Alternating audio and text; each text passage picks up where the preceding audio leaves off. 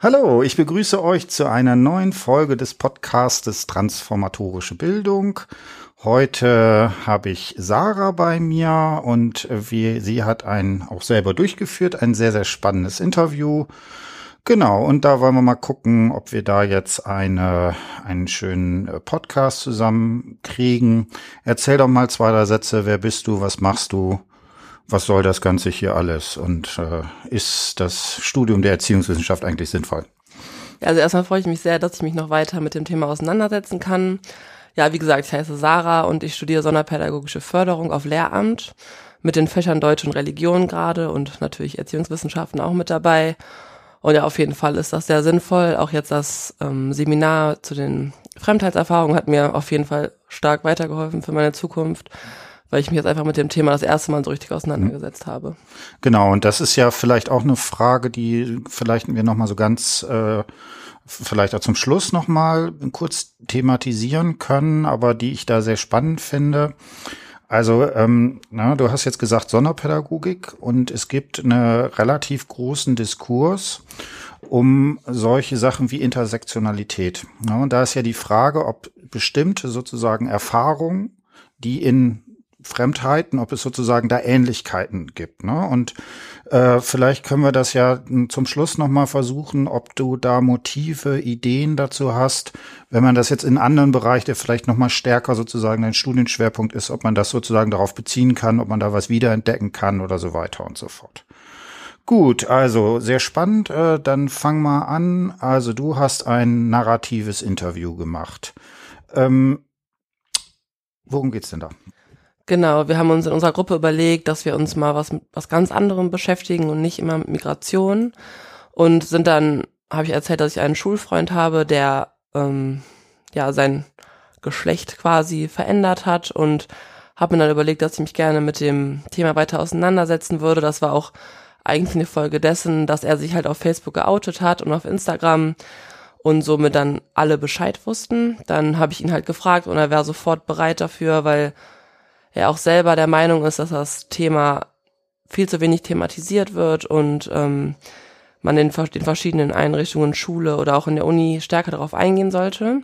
Dann haben wir uns bei ihm zu Hause getroffen und ähm, erstmal generell ein bisschen darüber geredet, damit ich auch ein bisschen mit dem Thema vertraut werde, weil ich davon selber auch überhaupt gar keine Ahnung hatte und das immer nur in den Medien ab und zu mitbekommen habe und eben durch ihn. Und dann hat er mir halt ähm, seinen Werdegang erzählt, seine Entwicklungsschritte, seine verschiedenen Phasen und ja. Genau. Ne, und äh, das äh, Interessante ist, diese Person, die im Folgenden Jonas genannt wird, ähm, identifiziert sich als äh, transidentisch. Ne? Also wir haben vorher, habe ich, also der vorletzte Podcast ist über eine Person, die sich äh, als Transgender bezeichnet. Kannst du noch mal kurz sagen, wo ist für dich sozusagen dieser Unterschied, dass wir das erstmal einfach von einer sozusagen Begrifflichkeit klar machen zwischen Transgender und Transidentität? Oder äh, was ist Transidentität erstmal ganz platt? Ja, also Transidentität, ähm, da ist ganz wichtig, dass es halt eben nicht mit der sexuellen, sexuellen Orientierung zu verwechseln ist, sondern dass es halt eben um die Identität mit dem anderen Geschlecht geht. Das hatte er auch im Interview nochmal ganz klar unterstrichen, dass es halt nicht damit zu tun hat, dass man das andere Geschlecht liebt oder das gleichgeschlechtliche, sondern halt, dass man sich in dem Körper einfach gefangen fühlt, in einem falschen Körper und sich viel mehr mit dem anderen Geschlecht identifizieren kann. Genau, und äh, also damit das äh, klar ist, also der die Person, der Name ist geändert, äh, mhm. wird im folgenden Jonas äh, bezeichnet. Und äh, Jonas äh, ist aber sozusagen, wenn man das, das wäre jetzt ja genau die Frage nach Butler, äh, biologisch wie drauf? Biologisch ist ähm, Jonas ein Mädchen, mhm. also so wurde es ihm quasi zugewiesen mhm. und ähm, fühlt sich aber oder hat sich sein Leben lang in einer falschen Rolle gefühlt, im falschen mhm. Körper und ist jetzt langsam auf dem Weg dahin, sich als Mann zu, ja, zu entwickeln, wenn genau. man das so sagen kann. Genau, und jetzt habe ich natürlich gleich äh, mich verplappert irgendwie, ne, dass ich da sowas wie direkt sowas wie ein biologisches Geschlecht irgendwie eingeführt habe, ähm, was ähm, natürlich gerade die Fragestellung ist, insbesondere wenn man wie in deiner Hausarbeit mit Butler arbeitet, ob man sowas überhaupt voraussetzen kann. Aber auf jeden Fall, äh, unabhängig davon, ob es das jetzt gibt oder nicht, wird er eben lange Zeit als biologisch äh, als Mädchen entsprechend äh, angerufen worden sein. Gut, äh, dann würde ich sagen, fangen wir ein bisschen an. Also ähm, ich finde das äh, sehr, sehr spannend, dieses narrative Interview. Und ich würde tatsächlich heute vor allen Dingen auch, dass wir ein paar Ideen dazu kriegen, wie ist das, äh, wie ist die Person so, wie erzählt sie. Und ähm, fang mal an. Ich würde tatsächlich vorschlagen, dass du vielleicht auch gleich in so ein Stückchen ähm, zu Anfang irgendwie vorliest, weil ich glaube, also weil er ja direkt mit ähm, so, er geht ja gleich in Re Medias Res, ne? Genau, dann würdest du ein, Stückchen lesen. Ja, also ich habe halt erstmal mich für das Interview bedankt und ähm, dann sind wir, bin ich halt eingestiegen mit der Frage, wie es da zu diesem Facebook-Outing kam und ja, dann lese ich einfach mal einen Teil vor. Ähm, er sagt, also wie kam es dazu? Ich habe äh, die letzten Monate eigentlich immer damit verbracht, mehr oder weniger versteckt zu leben. Ich muss jetzt ein bisschen ausholen. Das hat eigentlich schon in meiner frühen Kindheit angefangen, dass ich äh, mir Gedanken darüber gemacht habe, dass irgendwas bei mir nicht stimmen könnte. Und ich habe halt als Kind schon wohl öfter geäußert, dass ich lieber ein Junge wäre und das hat auch viel damit mit meinen Interessen zu tun. Also ich habe ganz lange immer das gemacht, was ich, was ich tun wollte und meine Eltern haben mich damit auch immer unterstützt, aber nie waren, waren das irgendwie Sachen, die mit mädchenhaftem Verhalten einhergegangen wären. Also ich war eigentlich immer ein kleiner Raufbold, habe immer Fußball gespielt und wollte immer nur Männer-T-Shirts tragen und also typische klischeehafte Dinge, die ein kleiner Junge normalerweise getan hätte. Und meine Mutter hat mir das zum Beispiel erzählt, die hat mich irgendwann mal gefragt, was ich denn werden möchte, wenn ich groß bin. Und ich habe das mit einem Mann beantwortet. Und das sind Sachen, die habe ich mit sechs Jahren halt schon geäußert. Und als ich dann in die weiterführende Schule gekommen bin, war das für mich halt immer das Thema, dass ich das Gefühl hatte, irgendwas, irgendwas passt nicht und irgendwie fühlst du dich unwohl aber du kannst es halt nicht benennen und dann bin ich halt erstmal in so eine Phase reingerutscht, dass ich ganz am Anfang versucht habe, mich sehr weiblich zu geben, überzogen weiblich, halt einfach um diesem Rollenbild zu entsprechen, dem ich früher nicht entsprechen konnte. Und das hat dann immer so abwechselnd, weil ich wusste, also gemerkt habe, durch dieses super weibliche fühle ich mich nicht besonders wohl. Das war nie was, was ich ähm, aus Herz getan habe. Genau, ne? Äh, kannst du noch mal so ein paar Sachen sagen? Also, ne, wir haben ja eben diese Definition, dass Bildung sowas als Transformation grundlegender Figuren des Selbst- und Weltverhältnisses mit Koller und Kokemore und Konsorten zu denken ist.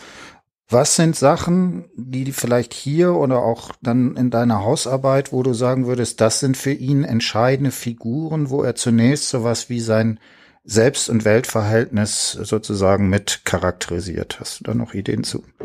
Ja, also er hat ja schon sehr früh, er sagte ja am Anfang, dass er sich schon in seiner frühen Kindheit damit beschäftigt hat und dann auch die Aussage von seiner Mutter, beziehungsweise die Frage, die er mit einem Mann beantwortet hat, das ja schon ganz klar ein Zeichen von früh angab und dass er halt dieses weiblich Überzogene auch nie aus Herz getan hat, sondern das halt so wie Karneval war. Und dieser Punkt Karneval ist dann halt, steht ja dafür, dass man sich verkleidet und in eine andere Rolle schlüpft, der man eigentlich sich nicht so zugehörig fühlt, sondern dass man einfach mal jemand anders sein kann.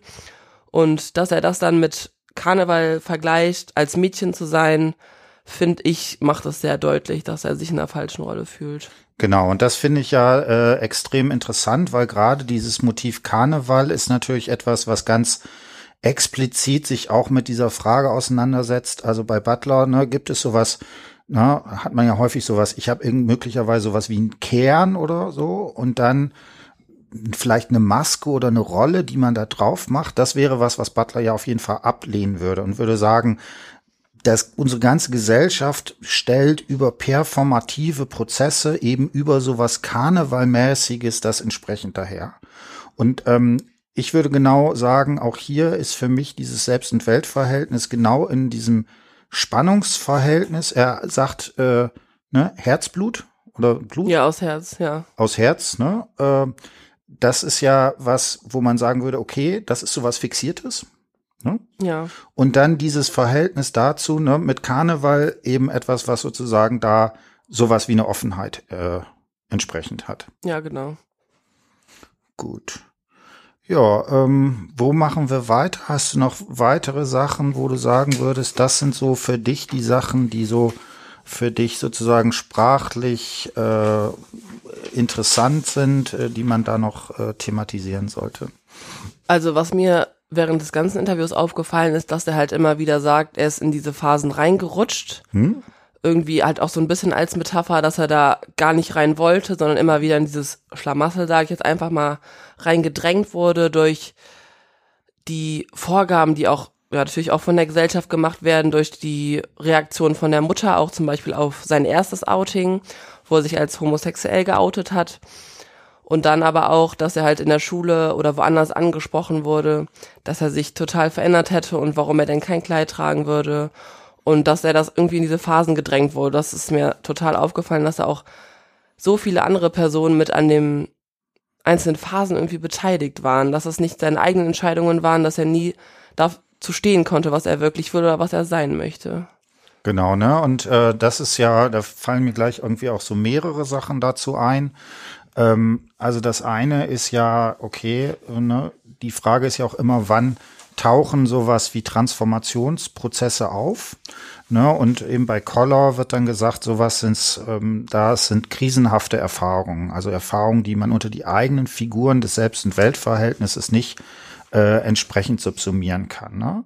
Und was du jetzt betont hast, ist, dass es eben starke Bedeutung eben dieser Sache, dass etwas von außen sozusagen herankommt. Ne?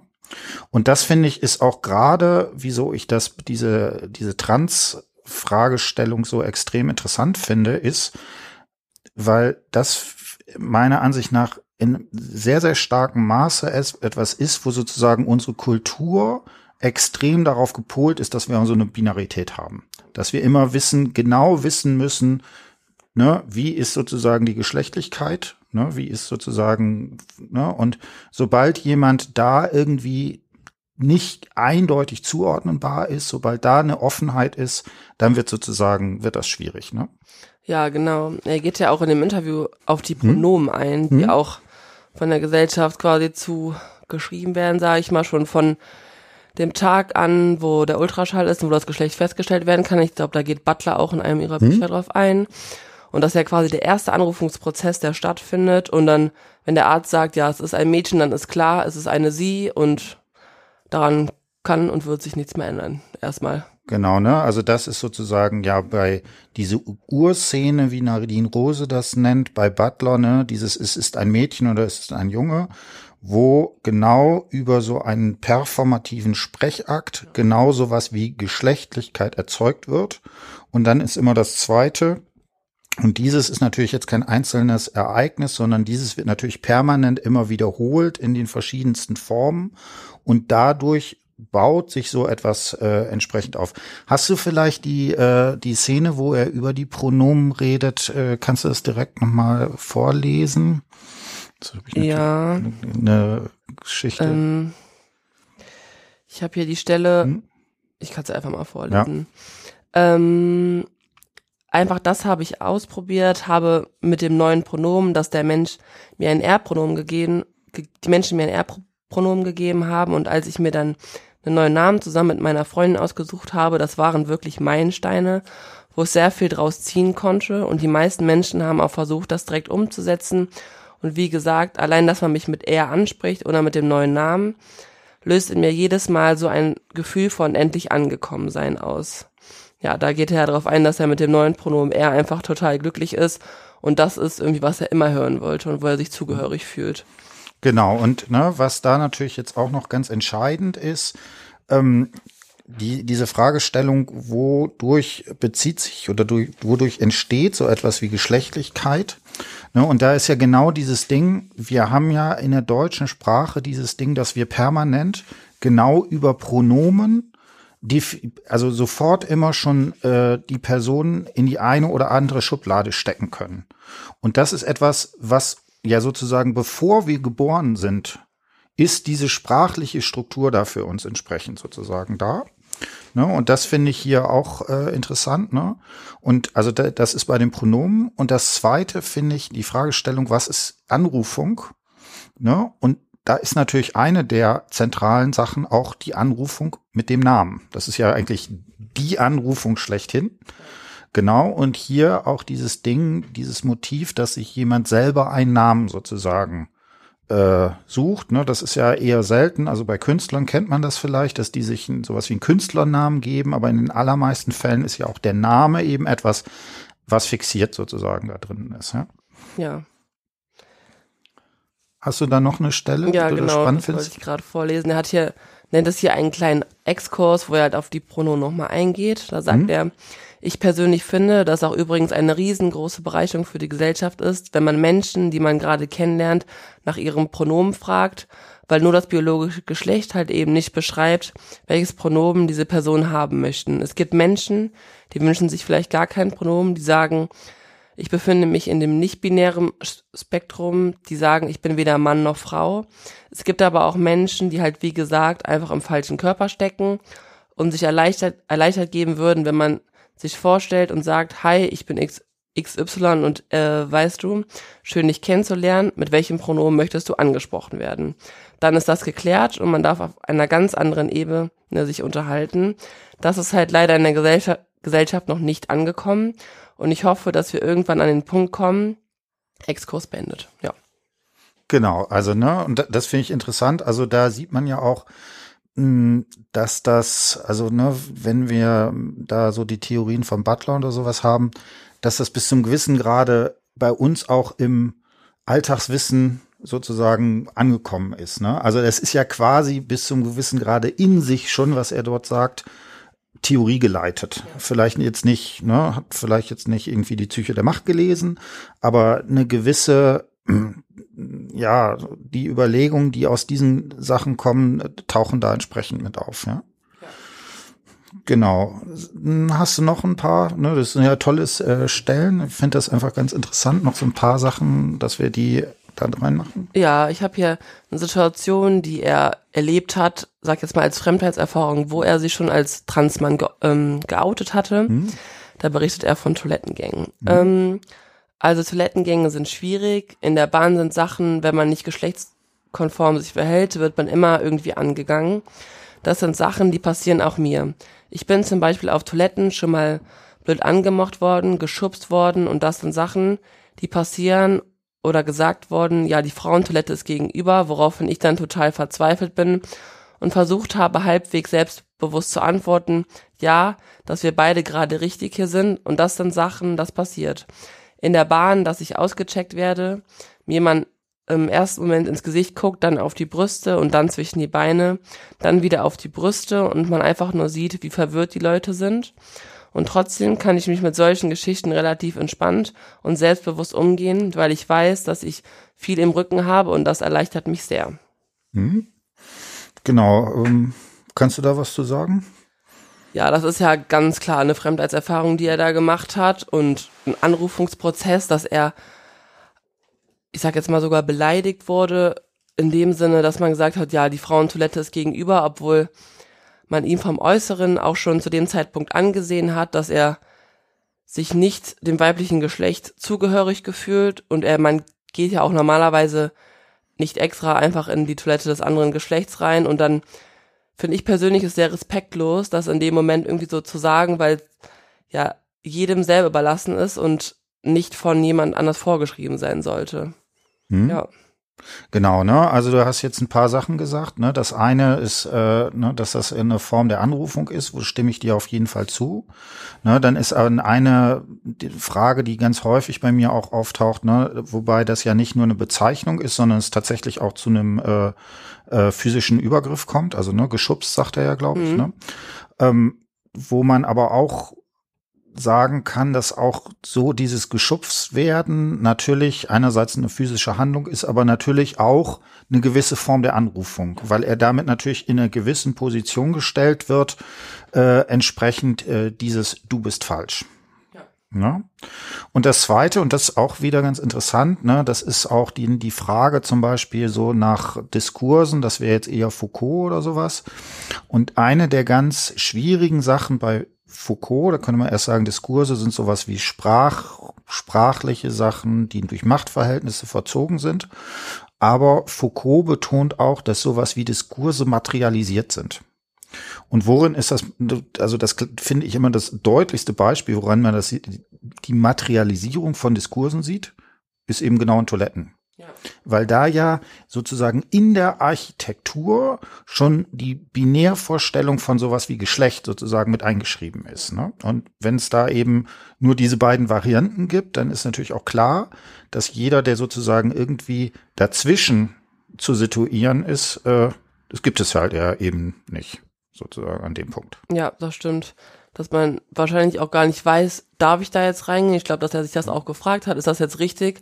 Aber irgendwie auch da rein möchte, weil er sich jetzt dem männlichen Geschlecht zugehörig mhm. fühlt und irgendwie auch akzeptiert werden möchte. Mhm. Und dass er dann halt auch sagt, wir beide sind hier gerade richtig, finde ich dann in dem Moment auch sehr stark, dass er halt die ähm, Aussage von dem Mann, der die halt getroffen hat, irgendwie so ein bisschen widerlegt mhm. oder ihm widerspricht. Würdest du denn sagen, dass das eine Resignifizierung ist? Ja, würde ich auf jeden Fall sagen. Dass er einfach der Aussage den Wert wegnimmt. Also, dass es halt einfach keine Bedeutung für ihn hat. Hm.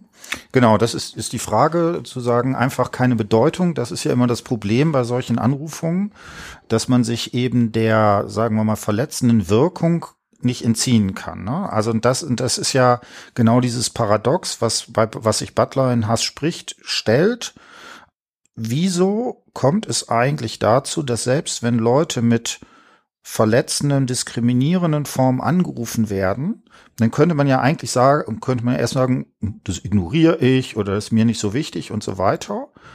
Und aber Butler versucht über verschiedene Theorien eben zu zeigen, dass das eben nicht so einfach möglich ist, weil wir als Sprechwesen, als kollektive äh, Personen eben genau immer in diesen Prozessen schon drin sind. No, ne? und dann versucht er da entsprechend mit dieser Formulierung, sag nochmal, wie war das? Ähm, er sagt, dass wir beide gerade richtig hier sind. Genau, ne? Das würde ich genau den Versuch bezeichnen, solche, so eine Form sozusagen umzuschreiben oder zu resignifizieren. Ja. Genau. Ähm, das zweite, vielleicht noch eine Sache, das finde ich auch extrem spannend weil das ist was, was ähm, wo ich häufiger ähm, mit Probleme habe, ein ganz schwieriges Thema. Also das eine wäre sowas wie Anrufungsprozesse, irgendwie visuelle Geschichten. Und was da ja aber noch auftaucht, und das finde ich sehr, sehr spannend, bitte nicht gerade, ähm, dass äh, da ähm, auch sowas wie Visualität mit drin ist. Ja. Ne? Und das finde ich, also das würde man sozusagen mit dieser ganzen Frage nach Blicken, Blicktheorie, das wäre jetzt Lacan, und ich finde, da passt es wirklich wie Faust aufs Auge, dass nämlich genau nicht nur sowas sich Identität darüber herstellt, wie werde ich angerufen oder bezeichnet, sondern wie werde ich auch vom anderen erblickt, ja. was da äh, entsprechend dann noch mit drin ist. Genau.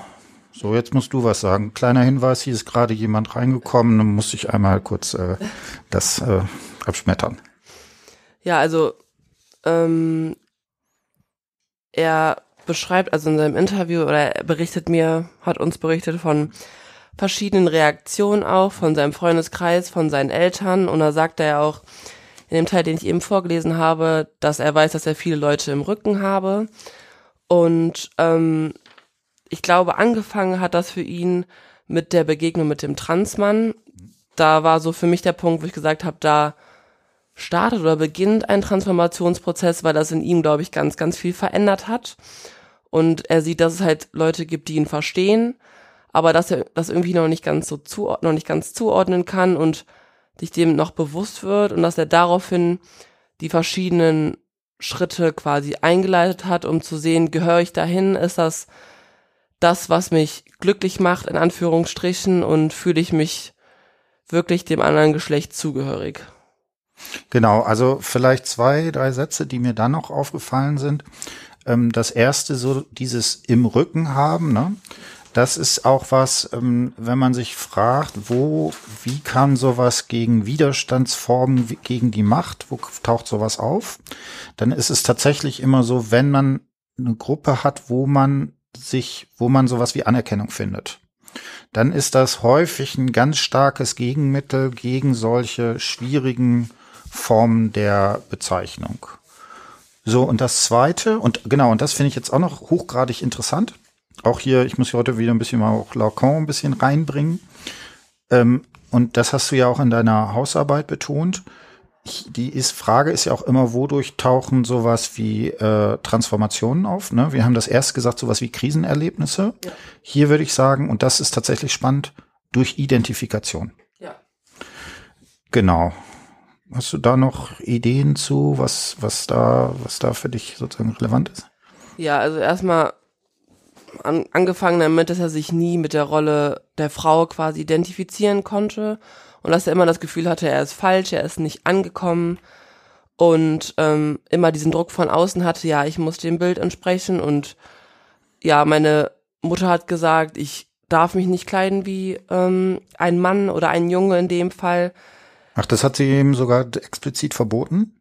Ja, er hat, ähm, sie hat ihm halt gesagt, dass man sich zum Beispiel für den Abiball ein Kleid kauft hm? und keinen ähm, Anzug. Das hat er jetzt nicht in dem Interview gesagt, das hm? hat er mir vorher halt so als Beispiel genannt, damit ich auch so hm? das Verhältnis zu seiner Familie so ein bisschen verstehen kann. Hat ähm, auch in dem Interview gesagt, dass er sich eine Zeit lang wie ein kleiner Tomboy quasi gekleidet hat und da irgendwie sich in der Rolle sehr wohl gefühlt hat und ähm, viel besser mit identifizieren konnte als mit dem weiblichen, hat aber auch in der Schulzeit immer die ganzen Girlies, sage ich mal, aus der Stufe gesehen und gemerkt hat, das passt nicht, ich bin nicht angekommen, ich möchte keine Kleider tragen, ich möchte mich auch nicht schminken, aber ich muss, damit ich irgendwie dazugehöre.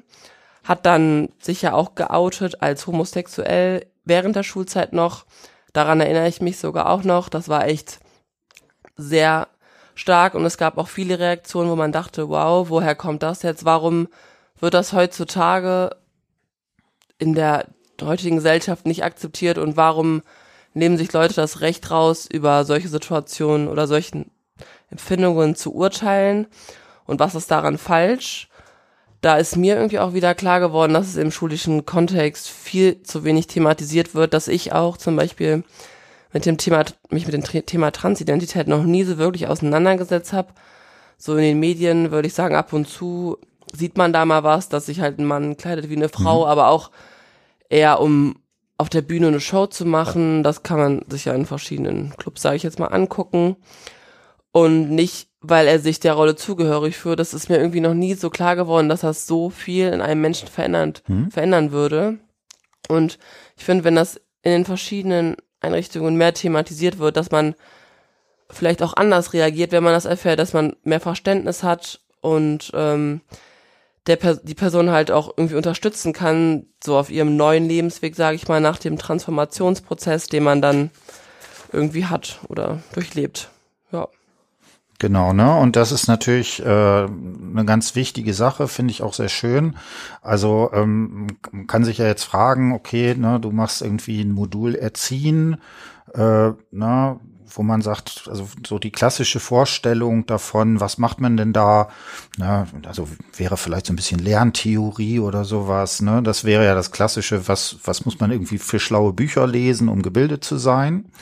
Und ähm, das finde ich jetzt, äh, fand ich sehr spannend, weil genau ähm, ein moderner Bildungsbegriff ist also von solchen so eine Diskussion um Bildungsgüter oder sowas völlig entrückt und eher natürlich jetzt strukturell. Und ich glaube, dass es genau auch ne, solche solche Feeling dafür zu bekommen, das wahrnehmen zu können, auch Diskursangebote zu schaffen, um das überhaupt erstmal benennbar zu machen ne, dass das natürlich in pädagogischen Situationen extrem sozusagen wichtig ist. Ja, das finde ich auch. Und er hat in dem Interview auch von einem Ehrenamt berichtet, das er macht. Ähm, Da gehen die in verschiedene Schulen oder verschiedene Einrichtungen und erzählen etwas um, über Homosexualität, mhm. über Transgender, mhm. Transidentität und ähm, bieten so verschiedene Workshops an, wovon, worauf er auch sehr stolz, dass er ein Teil davon sein kann und halt auch plädiert, dass es sehr wichtig ist, irgendwie an sowas mal teilzunehmen, sich mit dem Thema auseinanderzusetzen, weil es ja auch, erzählt er auch von, dass es viel ernstere Folgen haben kann, wenn man nicht akzeptiert wird, als man sich das jetzt so aus der Situation heraus vorstellen kann. Er hat mir erzählt, ist auch in dem Interview, dass ungefähr jeder dritte ähm, Transgender äh, suizidal ist und dass halt man oft auch den Gedanken hat, ja, es muss vorbei sein, ich kann das nicht mehr und ähm, keiner versteht und akzeptiert mich. Bis man mit den Leuten in Kontakt kommt, die sich entweder genauso oder ähnlich fühlen oder die Verständnis dafür haben und mit dem Thema einfach vertraut sind. Genau, ne? Und das ist, wie gesagt, und das ist gerade, ne, bei dieser ganzen Frage nach äh, was man unter dem Begriff Trans sagen würde, das ist natürlich genau das, finde ich, das starke Problem, dass wir eben in einem Diskursfeld leben, was diese starke Aufteilung, diese Zuordnung eigentlich immer schon voraussetzt. Ne, und wenn das ein bisschen aufgebrochen, wenn da Möglichkeitsspielräume geschaffen werden, das wäre eben genau das, wo dann die äh, pädagogische Relevanz meiner Ansicht nach dieses, dieser Bedeutung irgendwie da drin äh, steht. Ja, auf jeden Fall. Er hat auch ähm, jetzt neben dem schulischen Kontext ist natürlich auch die Familie enorm wichtig in dieser Situation, weil man hat als Mutter ja ein Kind geboren, wo man davon ausgeht, ja, es ist jetzt ein Mädchen in dem Fall und deshalb muss das auch alles so sein, wie das normal ist beim Mädchen mhm. und dann wieder normal in Anführungsstrichen. Hat dann von einer Situation berichtet, wo seine Mutter ihm am Essenstisch gefragt hat, bist du ein Mann? Was er als hart beschreibt, aber als die beste Frage, die man ihm hätte stellen können in dieser Situation, dass er auch in diesem Moment in Tränen ausgebrochen sei, weil man irgendwie doch gemerkt hat, dass mit ihm etwas nicht stimmt, aber es halt nicht zuordnen konnte. Man es vielleicht als Eltern auch irgendwie nicht so sehen möchte, weil es halt eben nicht das Kind ist in dem Sinne, was man zur Welt gebracht hat, beziehungsweise nicht das Kind in dem Geschlecht. Und das mhm. war, glaube ich, für die Eltern in dem Moment total schwierig, wo ich auch selber jetzt persönlich nicht wüsste, wie ich darauf im ersten Moment darauf reagieren würde, weil es einfach was ganz Neues ist, weil man aber auch, wie gesagt, mit dem Thema nicht so vertraut mhm. ist und man nicht davon ausgeht, dass es passiert im ersten Moment. Genau. Gut. So, hast du noch was, was in dem Interview, was du für besonders, also, ähm, genau, die Frage, kommt es eigentlich zu einer Transformation? Und wenn ja, wo würdest du die verorten?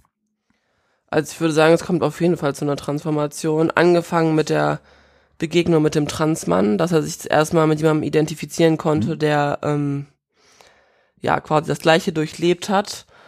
Und dann weiter mit den verschiedenen Schritten oder Richtungen, die er dann eingeleitet hat, dass er sich die Brüste, sage ich mal, abgebunden hat oder sich ähm, Pflaumen ins, sein Pflaumengesicht angemalt hat, die Haare kurz geschnitten hat und dann sich auch mit seiner Freundin, die er hat, ähm, neuen Namen überlegt hat. Er sagte auch selber, dass es Meilensteine waren, was ja auch dafür spricht, dass es halt immer ähm, auf eine gewisse Art und Weise ein harter Weg war mit vielen Auf und Abs, aber trotzdem er durch diese Begegnung mit dem Transmann sein Ziel oder seine Identität irgendwie vor Augen hatte oder sich verändern konnte. Mhm. Gut. Ich würde sagen, dann habe ich, also ich habe jetzt irgendwie noch nicht so die noch was großartig noch diskutieren wollen. Hast du noch was oder? Nee, ich fand die wichtigsten Aspekte wurden angesprochen. Hm. Genau, dann mache ich jetzt doch noch mal die Frage, die ich zu Anfang gesagt habe. Ne, du studierst Sonderpädagogik. Äh, in, welch, in, welchen, in welchen Bereichen? Also welche Spezialisierung? Ähm, körperliche und motorische Entwicklung und emotional und sozial. Mhm. Wo würdest du Anknüpfungspunkte sehen? Ähm, ich würde Anknüpfungspunkte sehen in Hinsicht dem Anderssein, mhm. anders als die Gesellschaft es vorgibt oder anders als normal ist. Das ist natürlich auch wieder die Frage, mhm. was ist normal, aber normal sagt man ja, ist dann die Mehrheit in dem ähm, Zusammenhang und dann ja, Sonderpädagogen beschäftigen sich ja mit beeinträchtigten Menschen, Menschen, die nicht das können oder nicht in der Lage sind, die Dinge zu tun, vor allem an einer Schule mit körperlichem, motorischem äh, Förderschwerpunkt, die zum Beispiel in einem Rollstuhl sitzen, die nicht barrierefrei in die Bahn mhm. einsteigen mhm. können, die nicht einfach über die mhm. Straße fahren können und ähm, den Bordstein überqueren. Das halt solche, das natürlich ist das nicht ähm, mit der Transidentität ist natürlich ein ganz, eine ganz andere Ebene, mhm. aber trotzdem ist man anders und man muss von der oder sollte von der Gesellschaft akzeptiert werden und das Thema sollte wichtig sein. Mhm. Beides. Und bei emotional sozial würde ich jetzt sagen, dass besonders jeder einzelne Mensch eine Geschichte hat. Besonders, ich habe auch ähm, mein eigenes Orientierungspraktikum an einer Schule mit emotionalem und sozialem Schwerpunkt gemacht. Und da ist mir aufgefallen, dass man oft auch nicht weiß, warum verhält der Schüler sich so und dass man die Hintergründe einfach viel häufiger hinterfragen sollte und sich selber irgendwie nochmal überlegen sollte, warum dachte ich jetzt, er hat sich falsch verhalten, in Anführungsstrichen, und warum ist das nicht normal? Warum kann mhm. das nicht so akzeptiert werden? Und warum fragen wir nicht erstmal, ja, warum bist du so? Oder was hat dich jetzt dazu geführt, dass du dich in diesem Moment so verhalten hast? Also das finde ich ganz starke ähm, Ähnlichkeiten. Mhm.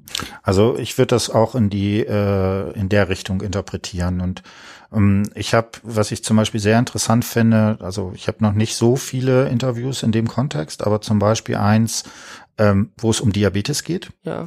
So und äh, wo man dann sagen würde, also im 21. Jahrhundert sollte das irgendwie nicht das Problem sein.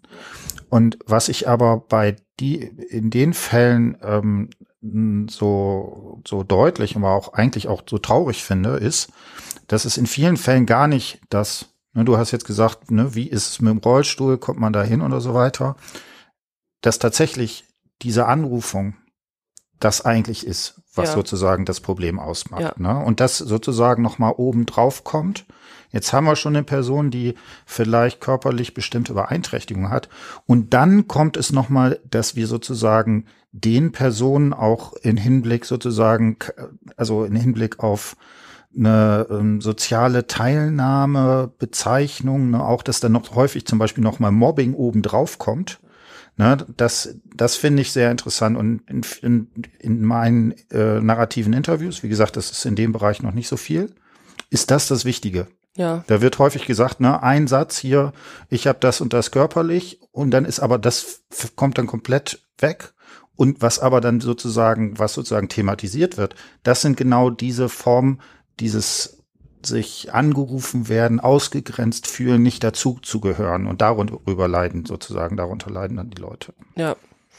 Aber ich glaube, das hat auch viel damit zu tun, dass ähm, ja, ist zum Beispiel, wenn man mit der, wie ich eben gesagt habe, mit der Bahn fährt, dass es halt nicht also als selbstverständlich angesehen wird, dass man die Treppe runterkommt und dass man es irgendwie schafft und da dann zum Beispiel kein Aufzug mhm. ist und dass man sich, dass das halt noch viel zu unnormal, sag ich jetzt mal in Anführungsstrichen, ist, dass man vielleicht auch mal alleine ähm, als eingeschränkter Mensch mit dem Rollstuhl Bahn fahren möchte und nicht immer jemanden dabei hat, weil man das auch alleine schaffen würde, nur wenn das von der Gesellschaft nicht ja ermöglicht wird oder gegeben ist, dass das halt für die eine totale Einschränkung ist. Und ich finde, das ist auch erst dann der Aspekt, der die Menschen dann auch behindert macht hm. in den Anführung, also in Anführungsstrichen, ja. Genau. Ne, und was ich da, äh, sag mal was, wie findest du eigentlich dieses Sonderpädagogik als Wort? Ja, ähm, finde ich, ja, schwierig. also grundsätzlich finde ich es kein Problem, finde nur, dass halt das eben dieses Sonder dann wieder von dem normal abgehoben ist und wieder was anderes ist. Aber ich finde, man muss es ja irgendwie differenzieren, weil man ja schon vor allem in dem Studiengang jetzt ja auch auf ganz andere Bereiche viel intensiver eingeht, als jetzt jemand, der auf Gymnasium und Gesamtschule studiert oder Grundschule, dass man halt auch viel mehr Pädagoge ist als Lehrer oder das halt viel mehr ausgewogen ist. Und deshalb finde ich, dass es in dem Rahmen okay ist, aber ich weiß, dass es viele Leute gibt, die das stark hinterfragen und Sonder halt, ähm, ja, nicht in Ordnung finden, aber ich frage mich, wie man es sonst benennen sollte.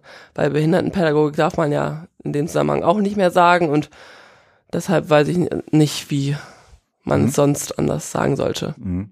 Also ähm, ich, ne, natürlich ist das irgendwie eine Fragestellung, die dahinter steht. Ich finde es aber äh, genau das Problem, dass sozusagen diese Formulierung Sonder, ja. ne, dass das eigentlich äh, ja genau sozusagen von so einem Normalitätskonzept ausgeht und dann sagt, ne, da gibt sozusagen den Rest, der nicht dazugehört. Genau. Und deswegen finde ich gerade diese Formulierung äh, Sonderpädagogik irgendwie besonders schwierig. Ja. Weil ähm, das genau diese, diese, diese, diese Differenz sozusagen schon immer aufmacht, ne? Ja, das stimmt. Aber man sagt ja, glaube ich, auch mittlerweile nicht mehr Sonderschulen hm? zu den ähm, Einrichtungen, sondern Förderschulen. Dann, ich glaube, ich habe letztens noch mit einer Kommilitonin darüber gesprochen, warum man da nicht Förderpädagogik sagt, hm? zum Beispiel jetzt so. Weil das würde für mich nicht so, ja, abgegrenzt klingen. Irgendwie, weil an einer Regelschule hat man ja zum Beispiel auch Förderunterricht hm. und so würde es sich wieder ein bisschen mehr verallgemeinern, also hm. finde ich persönlich. Ja. Genau, also wie gesagt, das, ne, das ist immer so dieses Ding. Einerseits, ne, und das wäre ja die These, hat sowas wie Sprache, ne, auch sowas wie eine performative Kraft, je nachdem, was man da benutzt.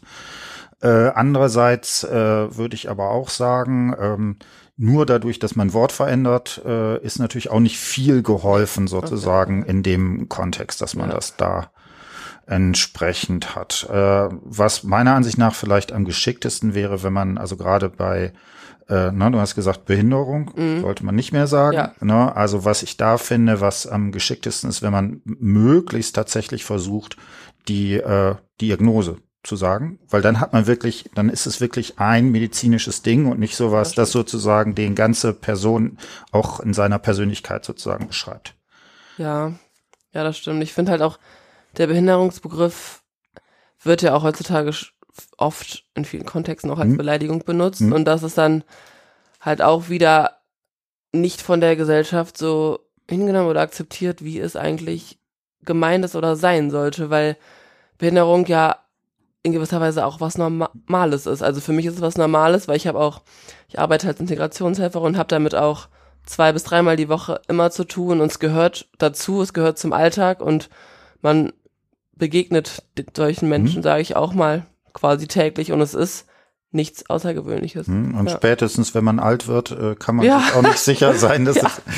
es, äh, dass man, dass es da sozusagen auch ja, das stimmt. Nicht plötzlich macht. Ne? Also das finde ich zum Beispiel bei Rollst äh, nicht bei Rollstuhlen, bei äh, Aufzügen eine ganz wichtige Sache, was man da einfach betonen muss. Also es ist eben nicht nur, äh, es gibt halt eine ganze Reihe von Leuten, also bis hin zum Leuten mit äh, Eltern, die dann Kinderwagen da auch ja. benutzen oder sowas. Ja, genau.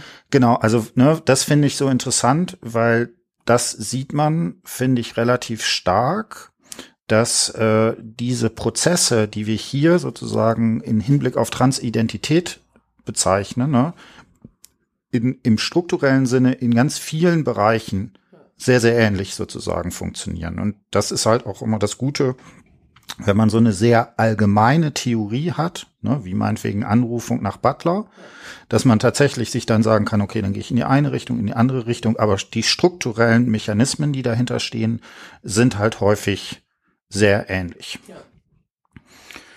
Gut, final last words. Jetzt sind deine Möglichkeiten, was du schon immer der Welt mitteilen wolltest. Was ich schon immer mitteilen wollte. Ja, ich kann einfach nur noch mal sagen, dass es dass ich daraus sehr viel mitgenommen mhm. habe für meine Zukunft als Lehrerin, mhm. auch als Sonderpädagogin, weil Fremdheitserfahrungen es einem irgendwie selber nicht so bewusst ist, dass es mhm. einen so verletzen kann. Also ich persönlich bin auch ein bisschen größer als normal, würde ich jetzt mal sagen. Und ich habe auch schon Fremdheitserfahrungen in dem Bereich, würde ich jetzt mal sagen, erlebt. Mhm. Aber dass es halt einen so trifft, dass es solche starken Konsequenzen haben kann, war mir selber nicht bewusst und dass man vielleicht auch darauf achtet, was man sagt und was man sich rausnimmt zu meinen und dass man viel mehr hinterfragen soll, warum hat er das gerade gemacht und wie fühlt er sich dabei und wie kam es dazu? Und das nehme ich auf jeden Fall für meine Zukunft nach diesem Interview mit. Genau, also Sarah, muss man dazu sagen, ist zwei Meter zwanzig groß. Ne? Und, genau, und da ist es natürlich äh, besonders offensichtlich. Ja. Gut, sehr schön, dann würde ich sagen, haben wir es. Hat mich gefreut. Äh, hat mich auch gefreut, dass mein Seminar offensichtlich gewissen Anklang gefunden hat. Da kann Fall. man sich ja auch nicht immer so sicher sein. Und in diesem Sinne gucke ich mal, dass ich das möglichst schnell hier online stelle. Und auf Wiederhören. Tschüss.